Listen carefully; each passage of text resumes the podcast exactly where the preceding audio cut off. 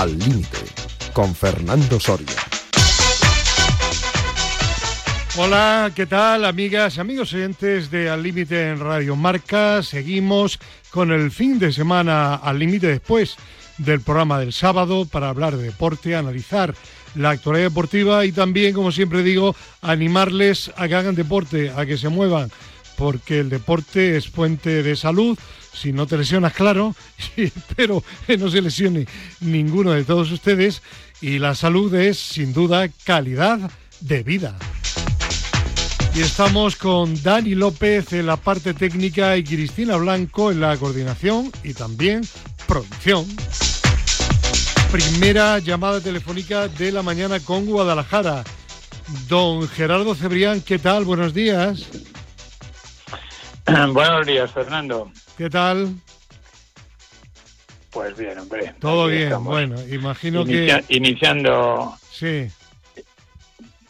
No, no, eso, iniciando el, el domingo. Muy bien. Bueno, y tenemos hoy también otra de las personas que colaboran, no eh, semanalmente, pero sí de vez en cuando, del equipo de psicólogos que dirige Chema Buceta y que lo hacen tremendamente bien. Se llama de Iciar Eraña. Iciar, ¿qué tal? Buenos días, bienvenida de nuevo. Buenos días, Fernando. Buenos días a todos. ¿Qué tal? ¿Todo bien? Todo bien. Bueno, me alegro, me alegro. El orden está bien, el orden es eh, la primera medida para el éxito, tenerlo todo ordenadito. Aunque yo no sé si lo llevó, eh, Gerardo, vamos a hablar en primer lugar de ese récord sorprendente de Kiptum, del mundo de maratón femenino. Eh, de femenino no, masculino, masculino. Estoy yo, estoy yo ahora desorientado a esta hora de la mañana. El femenino fue hace unos sí, días. Sí, sí, que hizo un tiempazo, pero claro, aquí sí que ha sido un, un récord absolutamente inesperado, aunque sí que es verdad que he leído que este chico pues en los dos maratones en los que había participado había estado extraordinariamente bien y que con 23 años se pensaba que tenía un futuro bastante brillante. Lo cierto es que en Chicago pues pulverizó el récord de Kishop, el que está considerado como el mejor maratoniano de la historia, con dos horas 0 minutos 35 segundos, muy cerquita ya de bajar de esa, de esa frontera, yo diría que, mítica, de dos horas en una maratón. Hablaba yo de orden, no sé si será problema de orden, si será problema de que eh, le dieron o accedió a unas zapatillas todavía mejores que las de la chica del récord femenino. No lo sé, Gerardo, cuéntanos, ¿qué pasó? Bueno, a ver, eh, estamos en las mismas. Eh, la única diferencia es que la chica, que para mí hace una marca más sorprendente que la de Kiptun, sí. eh, son de la marca Adidas. Sí, sí, sí, claro, sin ninguna duda. Eh, son de la marca Adidas y las de Kiptun son de la gran rival de Adidas que es Nike. Uh -huh. Eh, los dos tienen un denominador común, tanto la mujer como el hombre que han batido el récord del mundo lo han hecho con unas zapatillas que son prototipos que no están en el mercado, es decir, que eh, no, no, no se pueden adquirir en, en las tiendas. He, he leído en... algo de que son zapatillas de, de quita y pon que las no no no no, terminas, no, no, no, no, no, no, es cierto, no, no, no, que vale, va, que va, no, vale. no, son zapatillas carísimas de unos 500 dólares uh -huh. el, el, par. el, par. Pero no, no, no son de kitipón, ¿no? Eh, ni mucho menos. Eh, bueno, pues ya sabes lo que pienso, ya lo expresé hace unos días. Eh, pues hizo 2.0035 como pudo hacer 1.59.40. Claro, pero eh, lo, lo, cierto, Gerardo, disculpa que te interrumpa, estando uh -huh. absolutamente de acuerdo contigo, lo cierto es que en teoría el resto de competidores de esta prueba y de otras también podrían haber accedido a un material, si no similar, parecido, ¿no? No. No. No, no, ni mucho menos. Ya. Esto es una zapatilla en exclusiva que llevó Kipchoge en, en Berlín y que ahora lleva Kiptun en Chicago y no están al alcance de ya del pero resto quiero de... decir que Kipchoge en Berlín no batió el récord y tenía un par de zapatillas más o menos similares. Ya, bueno, no batió el récord porque hizo 2.01 como, como un minuto más que, el actual récord de Kiptun. Eh, a ver, para mí lo del récord es una anécdota, ¿eh? O sea, lo que, unas zapatillas de ese tipo eh, lo que hacen es mm, pues bajar tu marca personal, pues mejorarla aproximadamente en unos cuatro o cinco minutos con respecto a una zapatilla de toda la vida. Hablamos de maratón. Sí, hablamos de maratón, claro. Eh, entonces, bueno, si la Federación Internacional lo permite, bueno, pues ya está, pues adelante.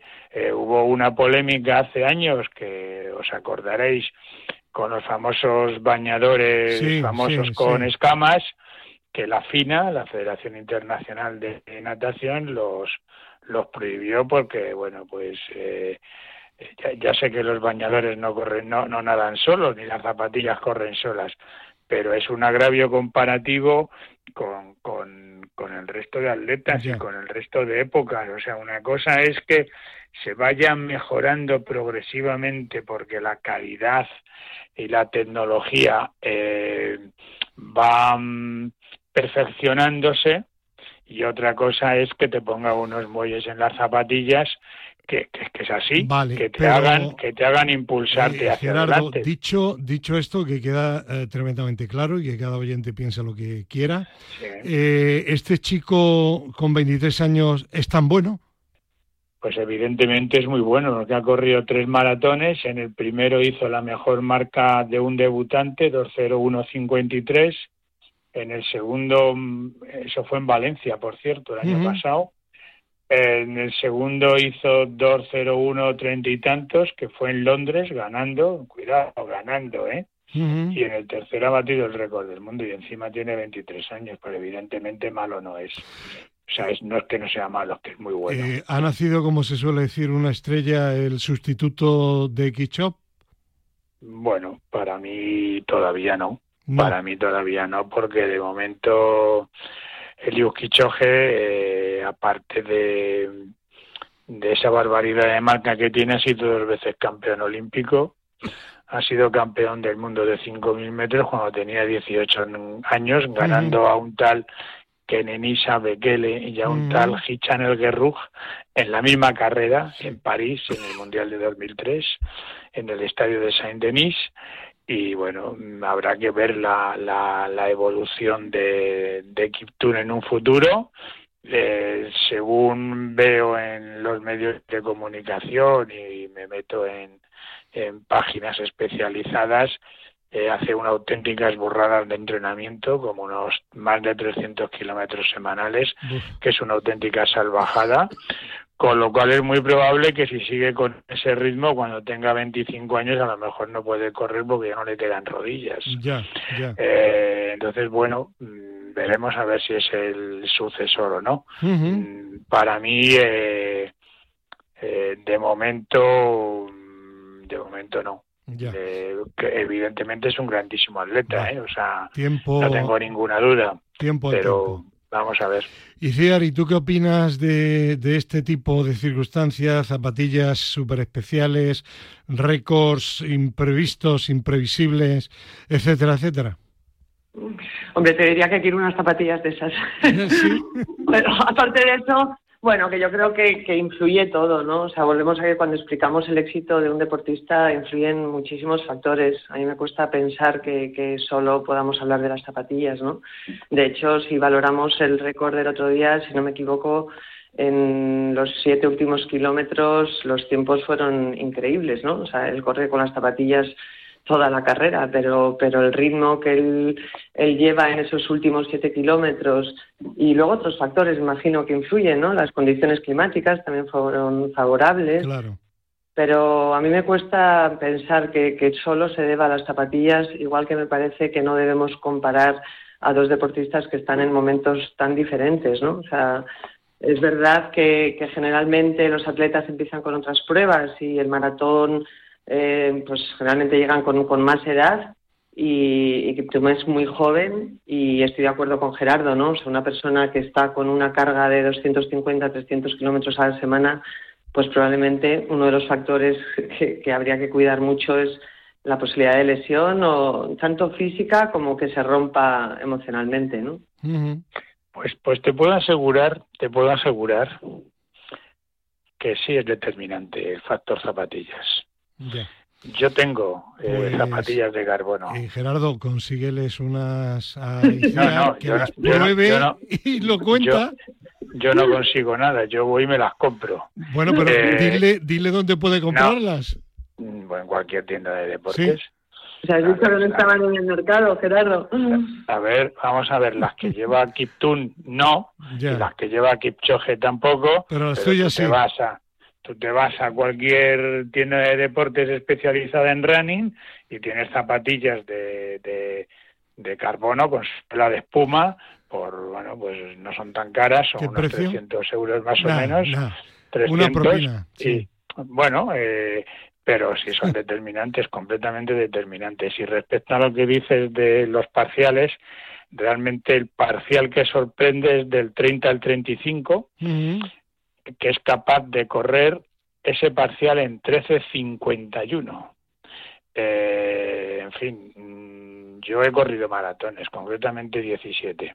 Y te aseguro, y te aseguro que cuando vas por el kilómetro 30 lo que va a ser reventado. Y que precisamente del 30 al 35 hagas tu mejor parcial, 3 de 51, eh, es que es, es como, como bajar de 28 segundos en 10.000. eh, o sea, minutos, una salvajada. 28 minutos. Sí, de 28 minutos en 10.000. O sea, una auténtica barbaridad. Eso va contra las leyes fisiológicas. Entonces, Mm, sí que son determinantes las zapatillas. Yo, que ya tengo 68 años estoy a punto de hacerlo, la diferencia entre mm, salir a correr sin ganas de matarme, ¿eh? a correr, a disfrutar, con unas zapatillas de alta gama, sin carbono, me supone ir aproximadamente a 5, 5.15 eh, minutos el kilómetro, a unas 140 pulsaciones. Con unas zapatillas de carbono voy entre 30 y 45 segundos más rápido, eh, eh, con las mismas pulsaciones y además al día siguiente no me duelen las piernas. Lo siento, hay mucha gente que es incrédula porque posiblemente no haya probado las zapatillas. O sea, son mágicas.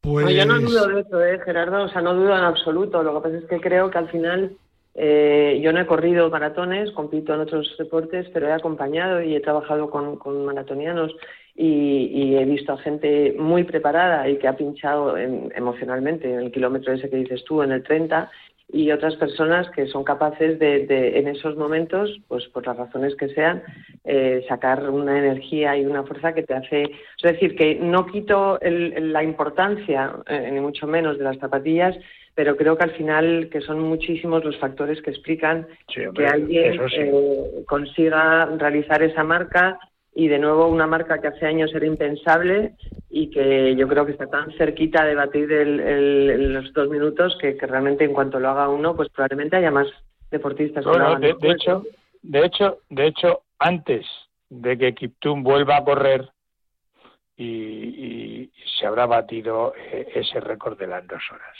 Bueno, pues eh, la previsión de Gerardo Cebrián la anotamos y vamos a ver si se confirma eh, próximamente que se bate ese récord estratosférico. Y, y Ciar, para terminar este tema, eh, hay que ahorrar 300 eurillos, ir a la tienda especializada, comprarlos, lo, lo, pruebas, si no te llega que te preste buceta, que últimamente viaja mucho y debe tener muchas dietas, y te las compras y cuentas la experiencia aquí en, en Al Límite, ¿vale? Yo no sé, Fernando, si jugando al tenis esto sería suficiente, pero, pero sí, habrá que tenerlo en cuenta. Hombre, hombre, claro, por supuesto.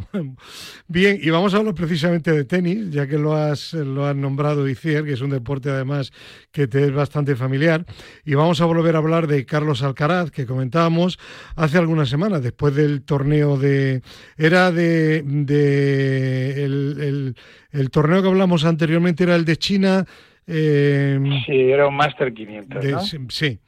Bueno, hablábamos de que eh, había que ir poco a poco, había caído frente a Sinner, el italiano, que es uno de sus grandes rivales de su generación y que indiscutiblemente es un chico que, que ha ganado ya dos grandes slam, que va a marcar una época en este deporte, que la está marcando ya, pero que había que ir piano a piano y que no teníamos que, exigirle que ganara absolutamente todo. Curiosamente, esta semana en un máster superior, el de Shanghai, Máster 1000, no caía en semifinales como en el torneo anterior, sino en octavos, ante un buen tenista, eh, Dimitrov, el búlgaro, pero que eh, está pues a cierta distancia, al menos teóricamente y en la clasificación ATP de eh, Carlos Alcaraz. Eh, Iciar, ¿tuviste oportunidad de seguir el partido? No, vi muy poquito, eh, la verdad, de, este partido. Pero yo espero, yo creo que a veces somos el, resto, ¿no? Es, es la prensa y es el público el que salta la voz de alarma.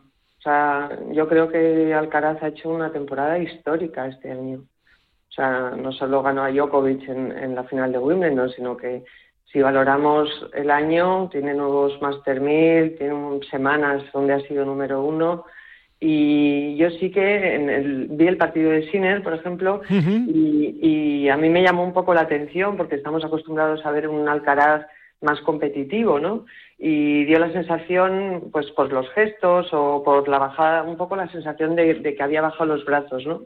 Y, yo lo que diría es que creo que competir tantas semanas a, un altísimo nivel es muy difícil. Sí. Entonces, eh, tal vez hay momentos donde eso, esa fatiga tanto física, ¿no? que no está fresco de, piernas, como emocional. Bueno, de hecho, él tenía algún problema en el muslo, ¿no? Para ese partido y llevaba un vendaje bastante llamativo. Sí, eh, entonces tener ya eh, alguna situación de dolor o de molestia, ya eso te resta muchísimo a nivel emocional, porque estás más pendiente de, que eso no vaya más, de si vas a poder estar a nivel competitivo, pero, pero es cierto que yo creo que ha sido un año eh, pues que está siendo muy largo, con, con muchos cambios, con muchos éxitos, y yo estoy segura que su equipo entiende estas derrotas como una parte muy normalizada. Yo espero que eso sea así del proceso, ¿no? De este jugador. Es muy joven, y además yo creo que, tiene un estilo, es muy fresco, le gusta estar sonriente y, parece que se lo pasa bien y tal vez eh, yo personalmente he echado de menos un poco eso, ¿no? Y lo atribuyo a cansancio.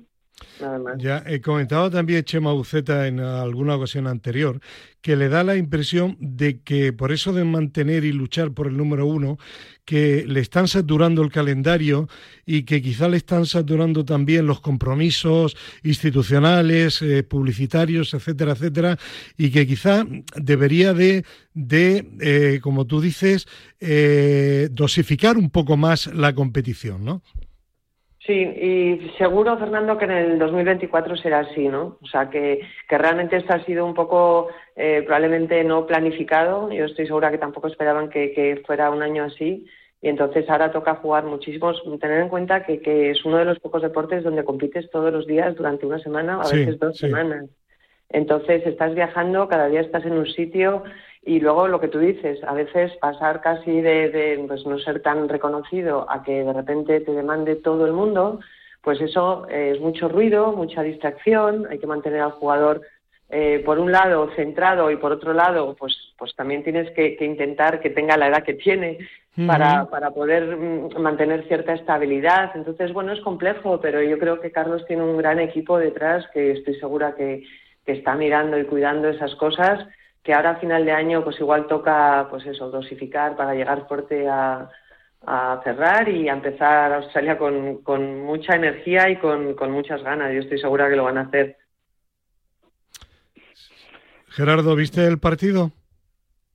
Sí, sí, vi el partido y ya hablamos eh, la vez anterior de, de esa lesión que parece que arrastra, ¿no? Eh, a mí me da la impresión de que no sé, posiblemente esté un poco obsesionado con el dichoso número uno, ¿no? Eh, en cualquier caso, para mí no cambia la situación. Para mí, Carlos Alcaraz es un tenista como la copa de un pino y lo único que tenemos que tener es paciencia, dejar de crecer, él está creciendo todavía como deportista y lo que pasa es que pues somos muy exigentes. Eh, en España además somos, somos muy dados a esto, ¿no? no solamente los medios de comunicación. De hecho, ya lo hemos comentado varias veces, Fernando, ya estamos pidiendo un una segunda versión de Nadal. Y ya lo hemos dicho, yo creo que Nadal es irrepetible. Entonces, paciencia, paciencia, porque, bueno, pues unas veces se gana y otras veces se pierde. Eh, sin embargo, ha habido, ha habido algo para mí positivo posteriormente a la derrota. Eh, la rueda de prensa y eh, me dirijo sobre todo a ti, también por supuesto a Gerardo como psicóloga que eres, en la rueda de prensa lo, lo, primero que dijo era que Dimitrov había jugado muy bien y que no iba a poner como excusa que él había jugado mal. Bueno, pues eso, aunque no fuera así, indiscutiblemente que le honra, ¿no? Pero luego hubo otro tema mm, importante y es que él dijo, dice, bueno, eh, me he dado cuenta y me ha sucedido también en algún torneo anterior que después de hacer el gran esfuerzo en el primer set para ganar, que ganó al final, si no me falla la memoria, 7 a 6, eh, porque iba perdiendo también, dice, tuve un bajón mental, dice, como que me relajé un poquito y ahí me machacó. 6 a 1 terminó. Y ya en el segundo, que terminó 6 a 4, cuando quise reaccionar ya no me dio tiempo. Dice, tengo que mejorar también el, el, hecho de no relajarme en ningún momento y que no tenga ningún bajón, porque ante jugadores como este de tanto nivel, al final las posibilidades de remontar el partido son muy pequeñas. Así, así es. Eh, lo que pasa es que, como ha dicho Gerardo, es que nos olvidamos que Carlos es muy joven y que, y que está todavía formándose y que a veces, pues eso, a veces que le vemos y está con el público, o sea, que, que realmente, eh, también te digo que en un partido de tenis que es tan largo, los niveles de activación y de concentración generalmente fluctúan. Al final, los grandes campeones son los que saben aprovechar esos momentos más importantes de, cerrar un, set eh, o, los momentos cruciales de un partido, ¿no? Y efectivamente yo creo que eso es una asignatura todavía pendiente que probablemente pueda mejorar. Eh, yo creo que es una persona que disfruta, que tiene buena energía, que tiene confianza, que tiene ganas.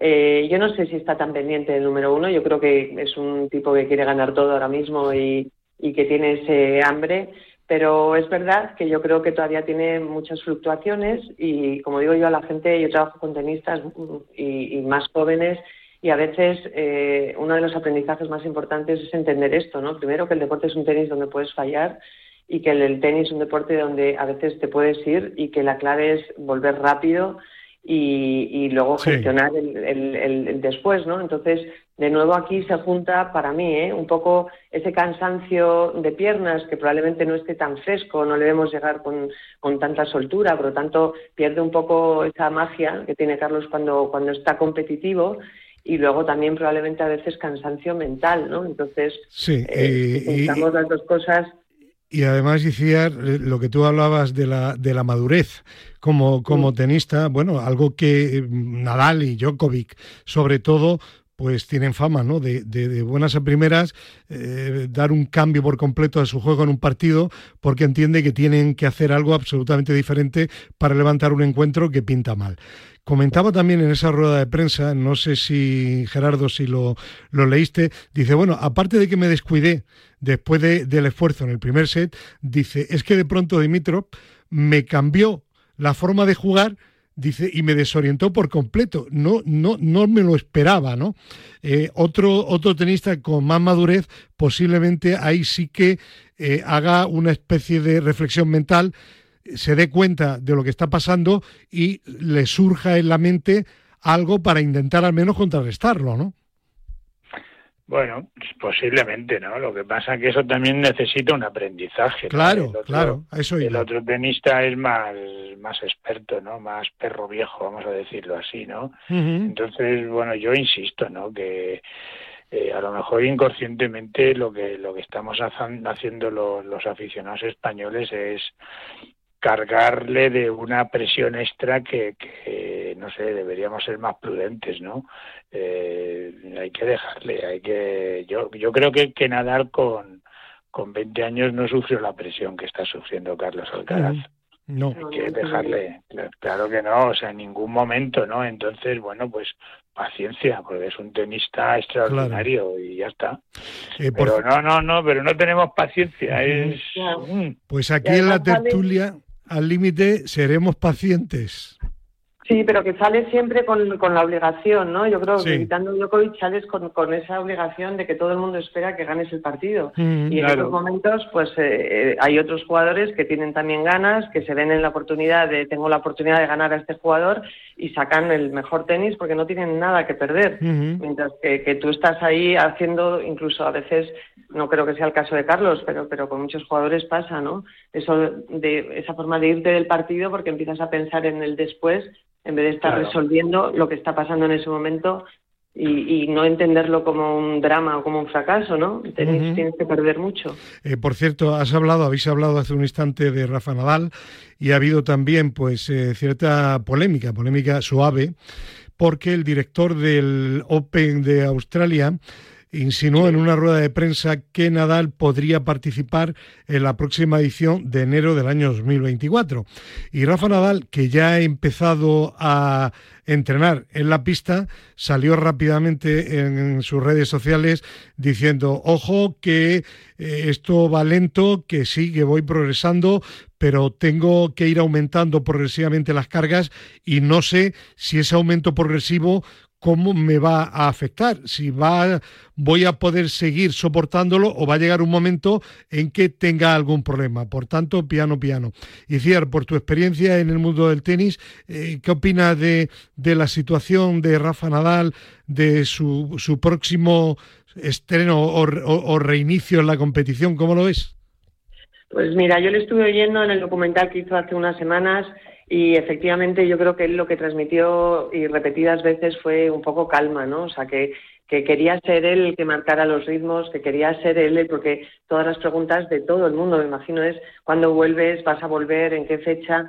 Entonces creo que cuando estás haciendo un trabajo que además está entrenando poquito, se está probando, realmente el, el, tener una fecha o tener a la gente pendiente de que tienes que estar y además eh, no volver de cualquier manera, porque esto no, no le vale, ¿no?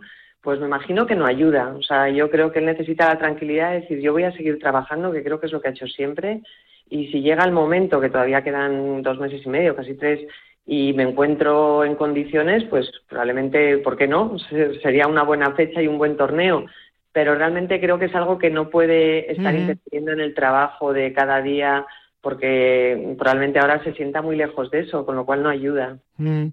Eh, eh, además, vosotros, eh, sobre todo tú, Gerardo, que practicáis deporte con asiduidad y tú has corrido, como decías anteriormente, Gerardo, siete maratones, esto, lo de Nadal, no es una, una recuperación normal.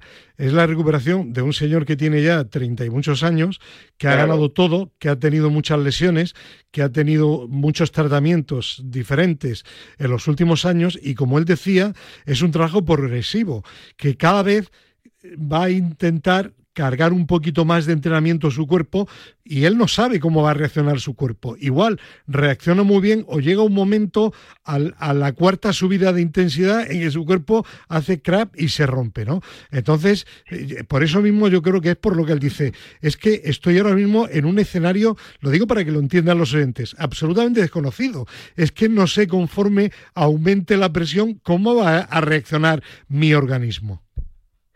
Claro, es que, es que, a ver, eh, primera lectura, el, el director del, del Open de Australia es un tío listo. Entonces dice, pues mira que bien, voy a decir aquí que Nadal viene y tal, y, vendo todo. le damos y le damos un plus a esto que ya ya no hace falta vender el Open de Australia, creo creo que está vendido, pero bueno, vale. Y luego estamos eh, estamos a ver, Nadal no está entrenando para jugar unos partiditos de pachanga con los amiguetes. Está entrenando para volver a ser un tenista excepcional. Y ha tenido en los últimos dos, tres años un sinfín de lesiones. Se ha levantado, ha caído, se ha vuelto a levantar y tal. Y lo que está intentando es volver a ser un top mundial del tenis con 38 años. Eh, pues eso, piano, piano. O sea, eh, tranquilitos, ¿eh? Que, oye, yo creo que que ya nos ha dado días de gloria ¿no? y de satisfacción como para que sea el propio Nadal el que tenga derecho a ganarse los tiempos de recuperación. Bueno, eh, más que Nadal, su cuerpo, porque es el que manda, ¿no? Bueno, ya, bueno, sí, su cabeza, su cuerpo, lo que quieras. Yo diría que más que la cabeza, el cuerpo, ¿no? Sí, pero, pero que para que venga alguien desde la otra punta del mundo y te diga, eh, que va a competir aquí. a ver, hombre, un poquito de respeto, que estás hablando de Nadal. O sea, eh, vamos a ver. Son las dos cosas, pues, ¿no? Gerardo, claro. O sea, que, claro que, que, a mí me parece que tiene todo el derecho del mundo. A, a, mí lo que me sorprende es que siga teniendo las ganas que tiene. Ay, ay, y a mí. Que, esté dispuesto a trabajar duro y, y, ahí lo que más daño te puede hacer es las expectativas de otros, además, porque no son las tuyas, ¿no? O sea, que, que ese, ese, trabajo a diario que él quiere hacer, primero para no sentir dolor, como dices tú, o alguien que se mete un rato en una pista, a eso no le podemos llamar entrenar, entonces todavía está muy lejos. Pero yo creo que lo que hay que destacar es las ganas y, y la capacidad de, de, sufrir y, y, de poner ilusión en, en, en, volver a estar en una pista, ¿no? O sea, me parece que eso es lo destacable. Pues es un monstruo, es un monstruo. Paciencia también con Nadal y partido a partido. Y lo que llegue, llegará y esperemos que sea para bien para Nadal y en definitiva para todos los seguidores, entre los que por supuesto me incluyo, de Rafa Nadal y también que lo soy de Carlos Alcaraz. Y vamos a hablar ahora de un tema que abordamos de vez en cuando, que no es tanto de deporte profesional, pero que sí que tiene relación, porque al final los, los niños, antes de ser campeones, pues son niños y tienen presiones y algunos tienen más presión de la cuenta y algunos también no llegan a campeones por culpa de esa presión, sobre todo paternal. Esta semana ha salido, el otro día lo leía yo en el marca.com, el entrenador de un equipo de niños que es tiroteado por un padre molesto por lo poco que jugaba su hijo al, en el equipo de fútbol americano. Ocurrió durante un entrenamiento del equipo San Luis Big Boys, un equipo de la Liga Recreativa de la ciudad, recreativa, no liga profesional ni muchísimo menos, compuesto por niños de 9 y 10 años. Y Cía, tremendo, ¿no? Es, terrible. no, no es que fue y le insultó ¿no? y le pegó, no, es que le, le, tiroteó. Lo que pasa es que lamentablemente, Fernando, o sea, lo que sale, la noticia es que ha cogido y le ha pegado cuatro tiros a un entrenador y si no me equivoco, este padre había sido entrenador de ese equipo unos años antes, ¿no? Pero lo, lo terrible es lo que no es noticia, porque no lo podemos demostrar a veces, porque no sale en, en la tele, pero es esa presión negativa y esa porque realmente alguien que te pega cuatro tiros es, es, alguien que está muy enfadado y que está gestionando muy mal la frustración de que su hijo con nueve años no juegue. Sí, sí. Y esto pasa todos los días en miles de equipos y en muchos deportes y no pasa nada. Mm. No pasa nada.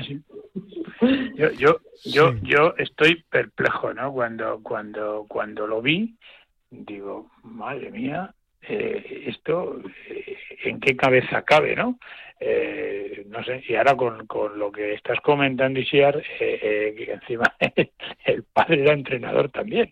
Sí, sí, pero es que da igual, o sea, yo, yo cuando empezaba a trabajar pensaba, fijaros que yo empezaba con tenis, ¿no? Y, y, al principio pensaba que era solo los padres que trabajaban en tenis o en fútbol, porque era una cuestión de, de, empezar a, a, ver como millones de, euros en la cabeza, ¿no? Luego me di cuenta que no, que daba igual el deporte, que realmente es, es una emoción eh, que tú pones porque proyectas todo lo que tú no has hecho y lo proyectas en, en, tu, hijo, sí. y, y, vives tu vida a través de lo que, de lo que hacen ellos. Y entonces eh, esto es lo que para mí es grave, porque al final, bueno, este señor irá a la cárcel, se va a hablar y tal, pero pero realmente ya hace tiempo, bueno, yo creo que Chema Buceta es una de las personas que más ha hecho también en este sentido, de trabajo, de la fundación, de, de, los libros, pero realmente tenemos que seguir haciendo muchísimo más. O sea, a mí hay muchos padres que vienen a pedirme que trabaje con sus niños con cinco años, con siete años, y yo les digo, no, yo te, yo te veo a ti. Sí, sí. yo, Te, claro, claro.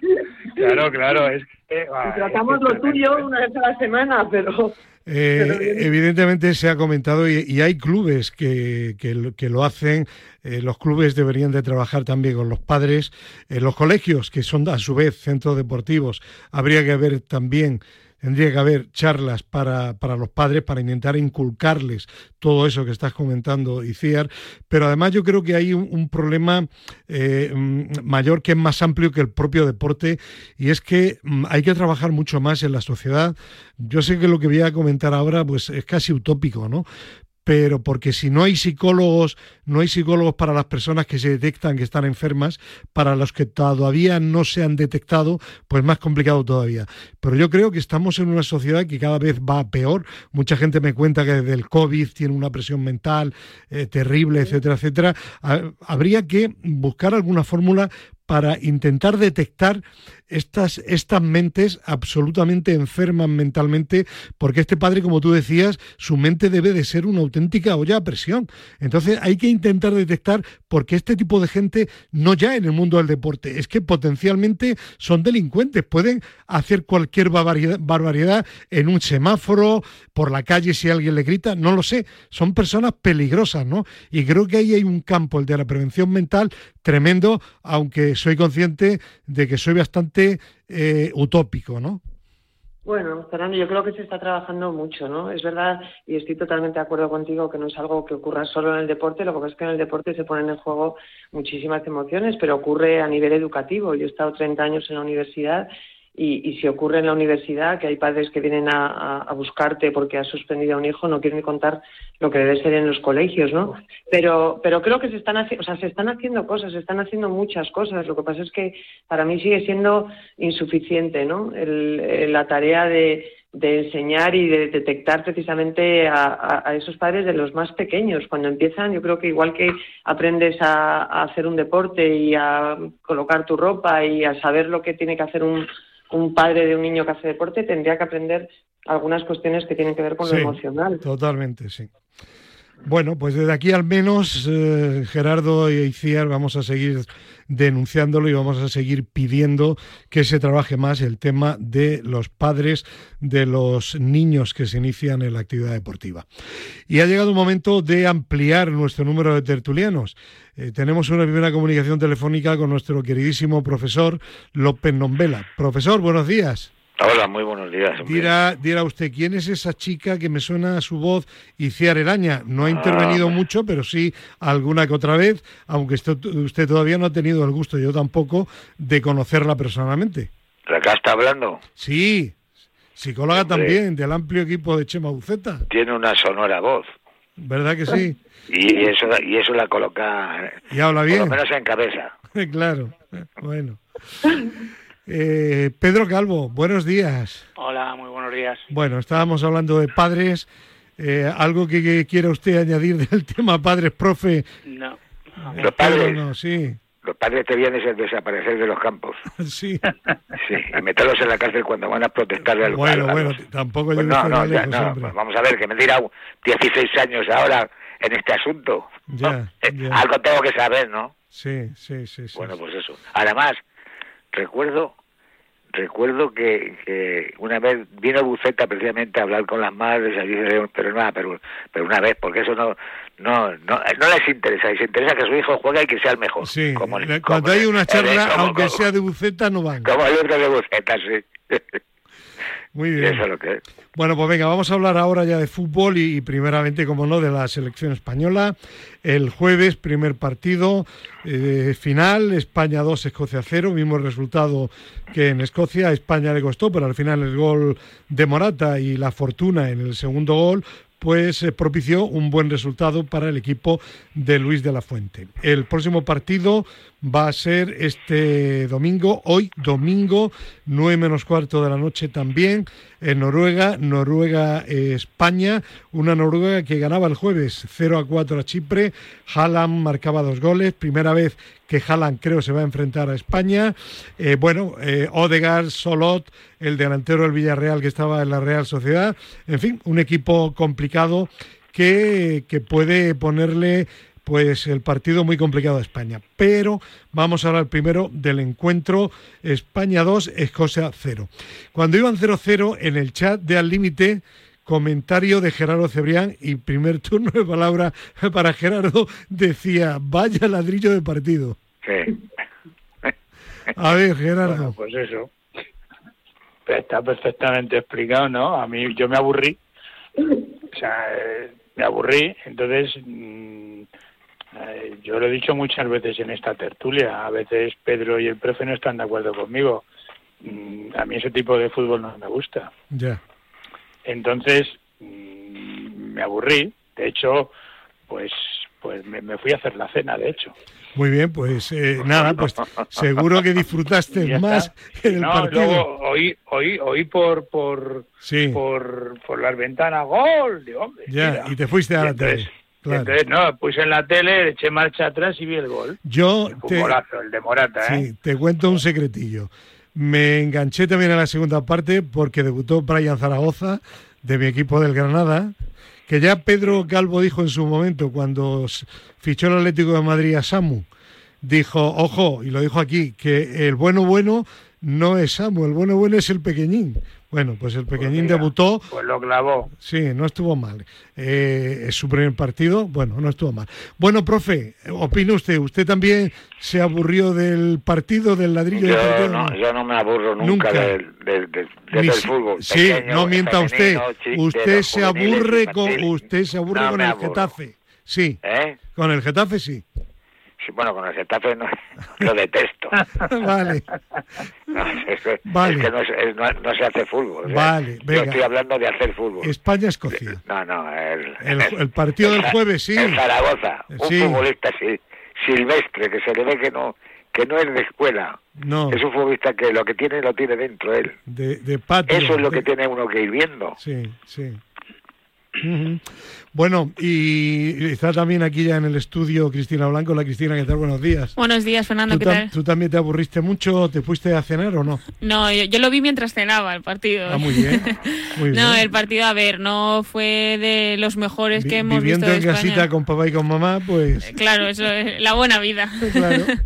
No, pero el partido fue bastante aburrido. Lo que pasa que no, bueno, no fue muy intenso. Lo ganamos gracias a que anularon el, el otro gol con el VAR y demás. Bueno, yo creo que Morata eh, y fue un poco el único que presionó, que efectivamente por eso eh, metió metió el gol, pero no creo que mm, sea un, equi- un partido del que estar orgullosos como conjunto. Ujú. Y Ciar, ¿viste el partido tú o no? Sí, sí, que lo vi. ¿Y? Bueno, yo no me aburro tampoco viendo fútbol, me No. gusta mucho ver fútbol y sufrir, sufrí la primera parte, eh, creo que fue una victoria. Eh, Pero- cambia, mueve un poquito el teléfono que llega ahora tu voz un poquito peor. ¿Me oyes ahora? Ahora mejor, sí. Vale. Que nada, yo creo que Escocia estaba muy cerrada y, y de nuevo yo siento, tal vez me voy siempre a mi terreno, ¿no? Pero a veces también nosotros con la selección esa obligación de, de ganar siempre y de que sea Mm. horrible. Bueno, yo creo que los jóvenes y los que debutaron eh, cambiaron un poco y metieron, ¿me oyes? Sí, sí. Ah, que metieron más más peligro y más chispa, ¿no? O sea, Ujú. a mí me gustaron, me gustó en Zaragoza y yo tuve, habéis hablado de Samu, yo les vi el año pasado Sí, y no podemos olvidarnos que estaban en segunda red sí. y de repente pues es un, un cambio muy importante y sin embargo creo que cuando ves salir a este chaval y ese descaro y esa energía y esa chispa pues no sé si se puede hablar de que uno lo lleva dentro pero sí que es verdad que, que hay gente que tiene tiene la cabeza más preparada para para afrontar los retos porque realmente no tienen miedo no Eso eh, ha dicho siempre este chico, que él, mm, bueno, tiene por supuesto respeto a los partidos y a los rivales, pero que él sale a cualquier partido eh, como si fuera un partido de patio de colegio.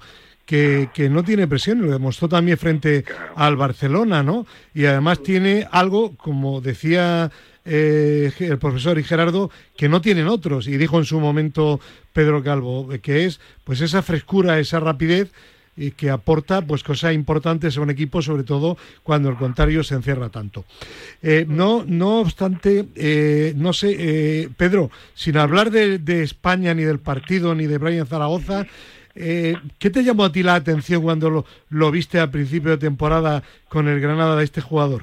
Pues lo que ha dicho el profe, es esa calle que, que tenían antiguamente los jugadores. Hablábamos muchas veces de cuando, cuando juegas con un sistema 1-4-3-3, sobre todo los de fuera, pues cuando tienes selecciones que se te cierran tanto, necesitas gente que desborde, porque si no estás perdido, ¿no? Eh, al final llegas a esta línea de fondo, tiras el balón para atrás, al final no no profundizas y no penetras nunca. Y, y este chico es que tiene eso o sea ese esa esa calle esa plaza de, darle el balón y encarar encarar encarar. que va a buscar al contrario con la pelota que no se estaba haciendo hace, hace mil años. y es lo que hizo la, tiki, eh, tiki, eh, tiki, taca pues no se va o acordaros que un día os dije pero bueno lo que hay, hay que hacer es ir con el balón para adelante vamos a dejarnos de tonterías. Sí pero para eso tienes que tener hay partidos en los que a lo mejor necesitas jugadores de fuera que no regaten tanto y y tengan más control del juego porque necesitas controlar el partido, pero como decía Iciar ahora, en un partido tan cerrado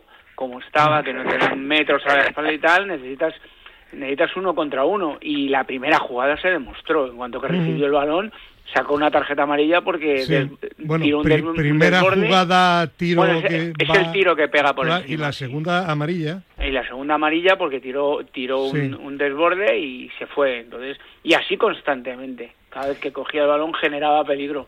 Y eso es lo que necesitamos. Yo espero que, el seleccionador no, no se le olvide y, no sea pan para hoy, hambre para mañana, que, lo mantenga y que el chico en su club siga, siga creciendo, porque esos son los jugadores que necesitamos, tipo Iñaki Williams, tipo él, de ese estilo. Yo creo, yo creo que su, su mister profe que tanto le gusta Paco López le está tratando bien. El chico habla muy bien de Paco y de su hermano, que es el segundo técnico del Granada. Bueno, y eso es importante, ¿no? Que al final el entrenador crea en ti y que quiera ayudarte a mejorar. porque no todos los entrenadores son así, ¿eh? Es que Paco, Paco, este... Paco López. Este parece, este parece que es otro también que sea silvestre, o sea, o sea que sea de la era, del campo, de la calle y, que, y que se tengan que buscar la vida a lo mejor buscándosela por la, o sea por los campos pequeños por, por donde fuera no y se nota no se nota que te, te anda una enseñanza estricta con los sistemas estrictos eso no se nota. Ya. Porque el hombre lo que quiere es jugar. Jugar que el equipo juegue gane busque el sitio bueno pues eso bueno, pues vamos a terminar con la selección que juega hoy 9 menos cuarto frente a la Noruega de Odegar y de Hallam. Eh, ¿Cómo lo veis? Partido con el delantero del City más complicado de lo que fue el de la primera parte donde España, primera vuelta, ganó con cierta comodidad. No, pues yo, eh, ahí los vikingos son muy fuertes. Sí. ahí hay que trabajarlo bien. Pero es igual, lo mismo, yendo a por el equipo, yendo a, buscar al, de, al la, la, línea de gol, que también jugarán, si digo yo, también jugarán, digo, o, pero pienso, jugarán como los, los otros, más cerrados. Cerrados, yo creo que no, profe. ¿eh? ¿eh? Yo creo que yo creo que no, profe. Bueno, yo creo que no que, que, no van a jugar tan cerrados, entre otras cosas porque eh, van terceros, ¿no? Mm, no sé. Sí, tienen que ganar, tienen que ganar porque si no, no tienen, opciones. Tienen que ganar, entonces no, no Si no ganan, se quedan sin opciones. Claro, yo creo que va a ser un partido, no, no sé. Eh, no más, más pronósticos. no, no, no, Noruega es una selección que juega, que sabe sabe jugar con balón. Aquí lo demostró. Aquí lo demostró cuando ganamos 3-0. Es una selección que sabe jugar muy bien con balón tiene jugadores para jugar bien con balón, con lo cual pero es posible que no se cierren atrás y salgan a, sobre todo porque porque porque si se cierran atrás sería absurdo, ¿no? O sea, no, tienen que ir a, ganar y con Halam recuperado y como titular, eh, yo me, quedaría con la foto, juegue o no juegue, de Brian y Haaland el uno contra el otro, porque cuando estás viendo la tele no te percibes exactamente de la levedad de, este chico, de lo pequeñito que es, pero no sé si visteis cuando iba a salir al terreno de juego, que llega el portero de, España, sí, se acerca a él y, bueno... Unai Simón. sí, Unai Simón, parecía un enanito, ¿no? Bueno, pues imaginaron, ¿no? Pero bueno, el fútbol afortunadamente no es como el baloncesto, se juega con los pies y no con, con, la, con la cabeza, sí, no con la altura. Bueno, sobre este partido, Cristina Iciar, ¿algo que añadir? El eh, Noruega-España. La dificultad sin ninguna duda va a ser Haaland y me imagino que las mejores fuerzas van a estar más que en atacar, en eh, defender de que Haaland no pueda pasar más allá de tres cuartos de campo y espero que Luis de la Fuente pues mm, haga lo propio con la selección y ganemos el partido. Sí, yo creo que va a ser va a ser un partido muy diferente al que vimos el jueves, ¿no? Yo creo que para mí tenía más dificultad el partido del jueves a nivel emocional, más tenía más presión, mucha más presión y yo creo que o espero que lleguen más sueltos al partido de esta noche en otras condiciones y, y que lo hagan mucho mejor. Bueno, pues el partido hay que verlo aquí en Radio Marca, la radio del deporte. Eh, el resultado, la victoria, España prácticamente la clasificaría ya como mínimo como segunda para la Eurocopa. Eh, si empata sería también un gran resultado y si pierde, bueno, mm, seguimos teniendo posibilidades, por supuesto, para clasificarnos, pero estará la clasificación un poquito más complicada. Y vamos a seguir adelante y vamos a hablar ahora de Mbappé, porque bueno, ya, ya sabemos, ¿no? Cuando, cuando todo va bien, como el caso que contábamos de Brian Zaragoza, el año pasado semi-titular en segunda, este año ya titular, no siempre, pero casi siempre titular, de pronto dos goles al Barça, a la selección, las cosas van rodadas y van muy bien. Pero a veces las cosas no van tan bien y, y, salen mal y llegan las críticas y en el deporte profesional, sobre todo de medios de comunicación. Bueno, pues esta semana hace unos días eh, la prensa francesa, después de la última, de una de las últimas derrotas del Paris Saint Germain, eh, salió comentando que eh, Mbappé, en vez de ser el rey de la cancha, del terreno de juego, se estaba convirtiendo, eh, sustituyendo a su ex compañero Neymar en el rey de la suave de la noche, de la noche francesa.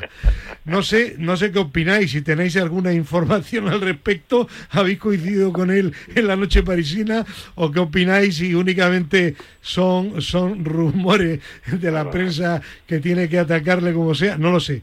Eh, micrófonos abiertos, que opine quien quiera yo creo que yo creo que es una persona que, con dinero con toda con mucho dinero profe y, y, tiene que gastárselo de alguna manera si no se va a morir ya ya ya y si sale a buscarse la vida ya ya yo creo yo creo que los periodistas cuando lo dicen y tú eres periodista y has estado cubriendo muchas cosas eh, algo hay a lo mejor no es todo lo que ellos dicen, pero algo hay. Algo hay, sí. Algo hay. Entonces, bueno, es normal, tiene 24 años, tiene muchísimo dinero. Yo creo que no está muy feliz en, en, el equipo que está y, bueno, pues al final yo creo que a lo mejor lo que está haciendo es desinhibirse de esa manera, que a lo mejor para él no es lo, lo, lo mejor, porque a nivel profesional, y ya lo hemos hablado muchas veces, el tema de cuidarte físicamente, el descanso, la comida y demás. Bueno, perdona, el propio seleccionador francés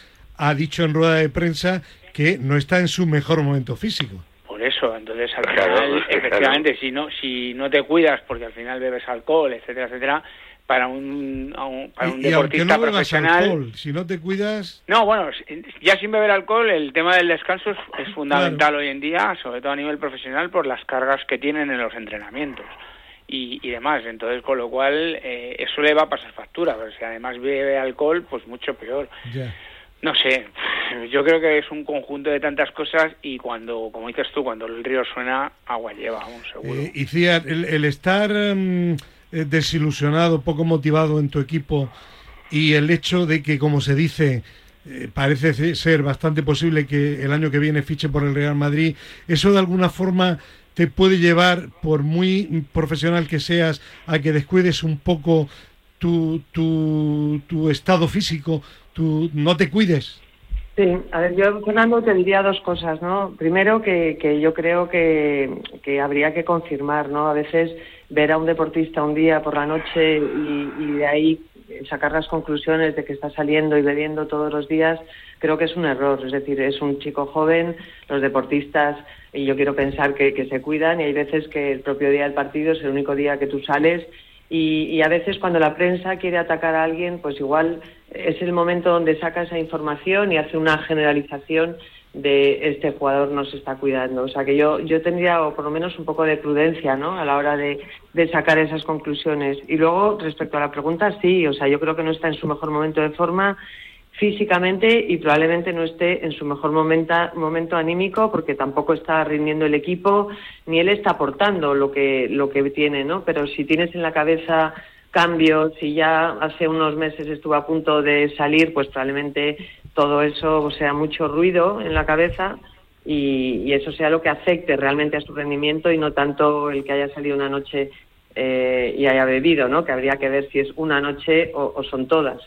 Por mi parte, yo siempre he sido de la opinión de que la vida privada de los jugadores no me interesa, entre comillas, siempre y cuando su rendimiento en el campo sea el adecuado. Pero claro, en el momento en el que el rendimiento baja, pues creo que hay que mirar si esa vida privada que tienen fuera, pues está siendo poco responsable con el tipo de trabajo que tienen, porque al final su trabajo eh, implica tener un buen físico. Entonces, si no se lo cuidan, pues es como cual, si cualquiera en su trabajo pues va mal arreglado o cualquier cosa que perjudique a, su rendimiento. Entonces, sí que estoy de, de, acuerdo con ICIAR en que hay que ver si se ha sacado una noche de contexto o es algo más continuo, porque salir a tomar algo, pues bueno, lo hace todo el mundo, pero al ser personajes públicos, creo que sí que es verdad que deben de tener un poco más de cuidado. Eh, yo... yo creo que un periodista no va, no va a sacar esa noticia si ha sido. No, y además, eh, Pedro... habrán, habrán hecho ya una buena investigación para, para tener las espaldas cubiertas. Y eso no quita la razón de Iciar y de... No, no, no, para nada, pero que yo quizá, creo que... Quizá no sea tanto porque ese tipo de noticias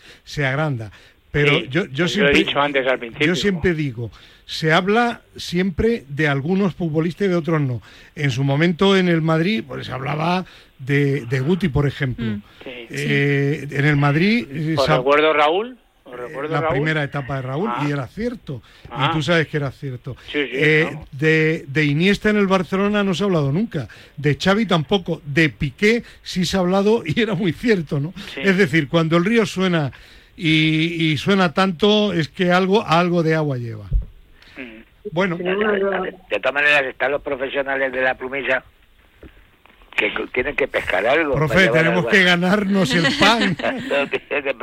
A ver, aunque no sea muy, muy mucha verdad. Bueno, bueno. Bueno, eh, un último tema muy rápido. El otro día Marcelo Bielsa decía que eh, para él Guardiola le, frustra, porque dice, yo admiro a Guardiola como entrenador. Eh, el problema es que Guardiola hace una serie de cosas que nosotros otros entrenadores intentamos hacerla, pero es que somos incapaces de hacerla. Y decía que, dice Guardiola ahora, se ha inventado el que los partidos se juegan solo en 30 metros.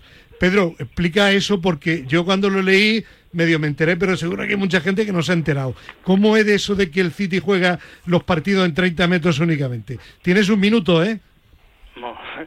Entiendo, entiendo que quiere decir cuando juega ofensivamente, porque no, no ha especificado si es ofensivo o defensivo. Imagino, imagino. Entonces entiendo que cuando habla de 30 metros son cuando el City juega súper adelantado con control del juego. Recuerdo partido eh, de semifinales City-Real Madrid, que jugaba súper alto, teniendo el control del juego, presión tras pérdida y ahogar al rival y no dejar momento moverse, pero yo creo que el tema este también va más por los movimientos que hace Guardiola, estos cambios que te mete al central en posición de medio centro adelantado, con llegada de segunda línea, a un, a un lateral por dentro.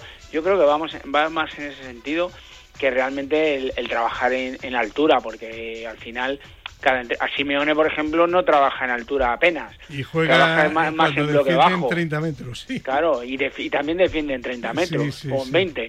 Entonces, Yo creo que va más por los cambios tácticos que hace con, futbolistas durante, durante los partidos en la colocación, creo, ¿eh?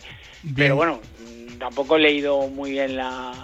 Vale, eh, te, la, te la enviaré del marca.com. Profe, 30 segundos, ¿algo que añadir a esto? No, que a eso le gusta jugar con el Caltabón y la escuadra.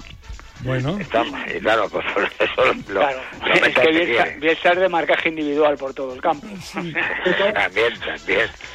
Bueno, de todas formas, Fernando, yo sí que diría que a mí lo que me llama la atención es que eres seleccionador de un país, de Uruguay, si no me equivoco. Sí. Y no sé por qué no habla de su selección y tiene que hablar de lo que hace que él, eh, hablando en serio, admira mucho a Guardiola y le preguntaron el otro día y se le ocurrió decir eso. En fin, bueno, Iciar, Gerardo, profesor, Cristina, Pedro, que no hay tiempo para más. Gracias también a Dani López, que no hay tiempo. Gracias, adiós. Un abrazo.